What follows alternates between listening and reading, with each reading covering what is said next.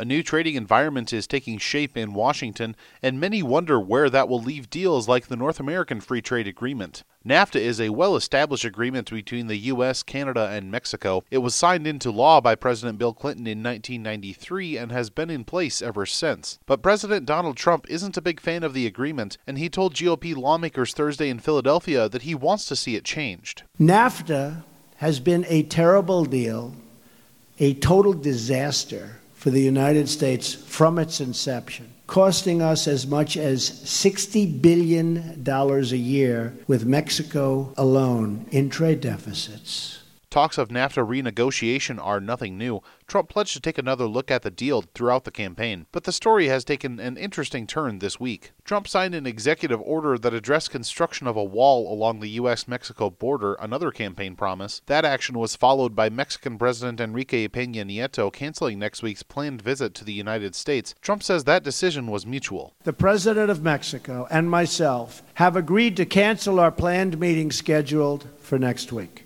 Unless Mexico is going to treat the United States fairly, with respect, such a meeting would be fruitless, and I want to go a different route.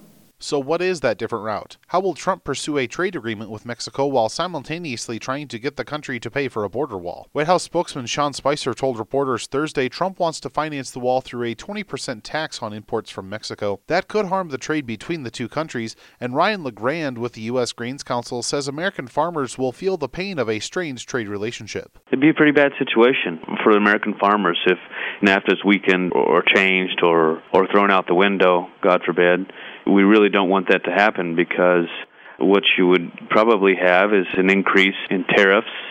So it would cause the Mexicans to look south, look to Brazil and Argentina for more of their corn. And that would cut into our market share and eventually affect the price of U.S. corn. LeGrand says the agreement has helped Mexico become a good customer for U.S. ag exports, particularly through growth in Mexico's livestock industry. Reporting for AgriPulse, I'm Spencer Chase.